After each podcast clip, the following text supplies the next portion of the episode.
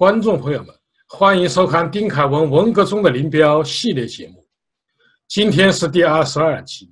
我们谈林彪四大金刚之三李作鹏。李作鹏曾于文革期间担任总参谋部副总参谋长兼海军政治委员。在李作鹏的回忆录里，他作为晨光事件的亲历者，还原了事件的本来面目。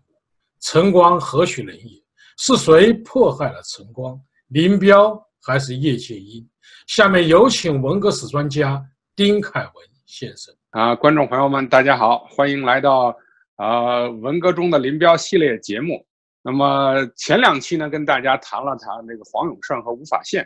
那么今天呢，跟大家谈一谈李作鹏。啊，但是呢，李作鹏这个人哈，我在大概呃去年十一月份呢，这个在明镜的那个。呃，解呃，解放军文革呢当中呢，专门谈过这个李作鹏。那么今天呢，我想谈一谈，啊，稍微谈一些不一样的东西，也就是说呢，谈一下这个李作鹏回忆录里边的一些个情节，还有李作鹏啊，在两岸审判当中的一些个这个故事吧。那么我手头这是一本这个李作鹏的回忆录，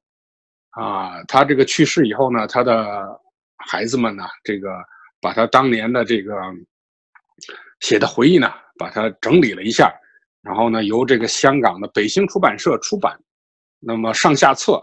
啊，主要是讲他这个早年的革命呃革命生涯，以及这个建国以后中共建国后的一些个一些个经历吧。那么今天呢，想在这儿跟大家谈一下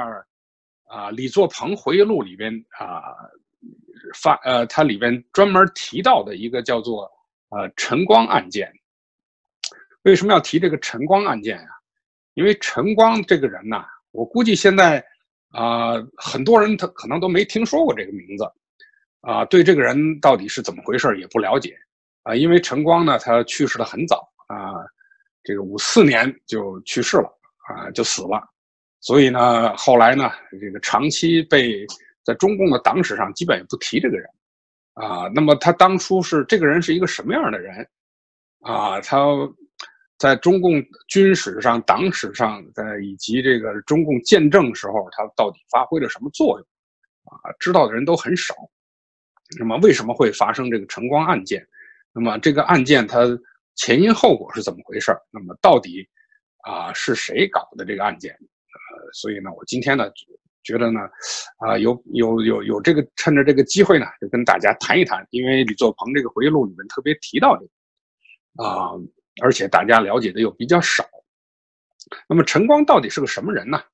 啊，他首先呢，他是共军里面的一个非常高阶层的一个这个军队的高级将领，他他的资历呢是非常的老的，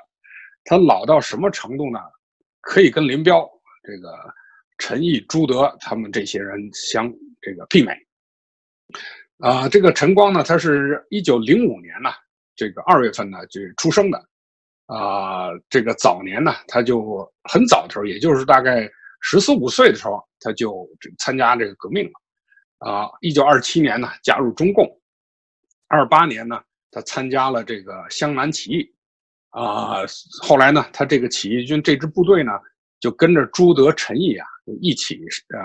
这个朱德、陈毅的南南昌起义那些个残兵败将嘛，一起上了井冈山了。然后到井冈山呢，当然就和毛泽东啊搞的那个秋收部队的那支那支呢，就是农民农民军呢，就就合并了。也就是说呢，陈光这个早年这革命资历啊，非常之早，早于就是甚至比林彪还早。哎，就是他很早就参加革命，也这个很早就上了井冈山。那么他上了井冈山以后呢，啊，历任呢这个红四军的这个连长，啊，红一红四军什么大队长，然后呢参加了一些个啊一些个战斗，嗯，又又这个呃三零年呢又任这个红一军团的这个三十团的团长，啊，还当了这个师参谋长。三一年呢还出任这个红四军的第十二师的师长。啊，三三年呢，五月份呢，他任这个少共国际师的师长，又当过这个红十五师的师长，啊，红一军团二师的师长，呃，参加过历次的反围剿，然后这个参加了长征，比如像什么强渡乌江啊，呃，攻呃攻克遵义啊，四渡赤水啊，飞夺泸定桥啊，凡是中共这个这个长征历史上所能说出来的这些战役啊，攻打腊子口等等等等，他都参加了。所以他这个人呢，是一个很会打仗的一个人，而且呢，他还带领过这个。红一军团的军团长，因为大家知道这个林彪是这个红一军团的这个呃军团长嘛，那么他还带领过这个红一军团的军团长，而且呢，在林彪呃这个抗日战争的时候呢，他还带领过这个幺幺五师八路军幺幺五师的代师长，因为林彪是师长嘛，呃，就是这个国共合作了以后呢，呃，这个八这个红军呢被改编成这个第八路军，那么林彪是幺幺五师的师长。那么打了这个平型关战役之后啊，呃，林彪呢被这个阎锡山的军队啊这个误伤了，打开开了一冷枪，啊，呃，误伤了，误伤了以后呢，就就没办法继续在军队里干了，那么就回延安养病，后来又去了这个苏联。那么这个陈光呃陈陈光呢，就担任了这幺幺五师的代师长，所以你看他这个。他这个军内的地位啊，基本上是跟，呃，林彪、贺龙、刘伯承、徐向前，跟这些个人的地位是基本是差不多的。如果日后这个评什么元帅大将，呃，他评不了大将的话，呃，评不了元帅的话，至少他能评个大将，因为他在中共军内的资历是非常的老的，非常高的，就就慢慢的就就就地位就就就在军内就下降了。这个跟他本人呢，这个性格有很大的关系。就陈光这个人呢，他虽然呃能打仗，但是他性格很很犟，很很很执拗的这么一个人。所以呢，他这个有跟这个呃上下级的关系啊，往往是这个处的不够好。东北，也就是这个东北啊，中共呃辽沈战役的前后呢，呃，他是这个纵队司令员。那么他在这个打仗的期间呢，跟林彪发生了一些个，呃矛盾，因为林彪当时是这个东北野战军的司令司令员兼政委，啊，在作战方面呢有一些个意见的不合的地方。另外呢，林彪呢跟他调这个军队，跟他调调几个电台，他好像也也也不大愿意这个，所以呢，啊，跟林彪就有了就有了一些个矛盾。那么。呃，四九年的时候呢，这个四野开这个高级干部会议的时候呢，林彪在会上就传达了这个当中共的这个七届二中全会的精神，啊，还特别讲到说防止这个居功自傲啊，啊，据说林彪呢当时在这个会上还点名批评了陈光，那这个陈光呢，他性格挺挺挺倔，所以呢，他就就起身就离开了会场，所以呢，他们两个人的关系呢，这个林彪跟陈光的关系呢，就就。就就搞得很僵了。那么后来陈光这个呃倒霉的时候呢，他就他就觉得可能是林彪啊陷害他啊。那么到底是怎么回事呢？这个这个陈光这个建国以后的这个陈光案件呢，呃，这是一桩这个历史的公案了。那么那么这里边到底是发生了些什么事情？陈光这个案件哈。它是这个中共的建国初期广州军区的一桩这个要案，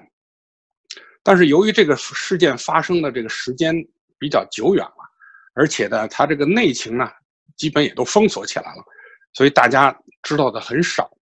啊。那么最近这几年哈，大概是从啊这个本世纪初开始，那么有个别的一些文章呢。就提到这个陈光的这个案件，啊，有一些杂志呢登了一些个文章，那么开始说一些个事情，但是呢，把这个陈光这个案件呢，把它说成是什么呢？把它说成是呃林彪这个陷害了这个陈光，啊，所以呢，陈光在这个五十年代初期在广州军区呢就受到陷害，那么后来呢，他就不幸的这个含冤去世了。那么基本上呢，这个这些文章呢，都回避了一个这个基本的一个事实，也就是说，那到底是什么人以什么名义，在广州军区主持了对陈光的这个整肃，那么李作鹏呢，恰恰是这个晨光事件的一个亲历者，所以呢，他的这个回忆里边呢，就专门提到了这个案件。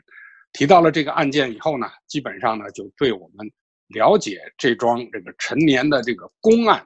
就有一个比较啊详细的一个一个一个一个了解。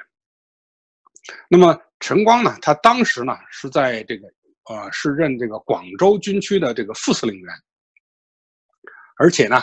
他还兼的这个广州警备区司令员李作鹏呢，他回忆呢就说呢，一九五零年的七月份呢，啊，当时这个广州军区司令员兼政委啊，这个叶剑英呢，就召集这个军内开会，召集了谁呢？有这个十五兵团的司令员这个邓华，啊，政委这个赖传珠，还有这个当时。啊，李作鹏呢是这个参谋长，啊，李作鹏呢就说呢，这个会上啊，这个叶剑英呢就宣布说，陈光这个人呢有严重的政治问题，中央呢已经决定先把他控制起来，软禁在家，然后呢再调查处理。啊，叶剑英呢还代表中央这个宣布了，这个陈光呢犯有诸多的这个错误。那么叶到底都有哪些错误呢？呃，叶剑英呢就举了四条，说第一呢，他是通敌，说这个说陈光呢和蒋介石呢在香香港和澳门的特务混在一起，以情报自敌，这是第一项罪名。那么第二个罪名呢是说呀，他是反对啊，这陈光反对现任的这个党的领导，啊，对广东现在的党政军领导人呢表示不满。那么第三个呢，说陈光呢有可能外逃。已经准备，他有可能跑要去香港，啊，而且呢，蒋介石的这个特务呢，啊，已经准备说要把这个陈光啊弄到台湾去。当然，这个罪名呢很严重啊，对吧？你又资敌，啊，又准备外逃，那那是非常严重的这个情节了。啊，第四项罪名呢，啊，叶剑英说呢，那么陈光家中呢私藏了大量的武器，啊。这个李作鹏呢，他就说：“我当我听到这个叶剑英这个突然这个宣布啊，他说简直就是晴天霹雳。他说，这个陈光他是军队的一个老干部了，而且原来这个军内的地位也是蛮高的，怎么会一下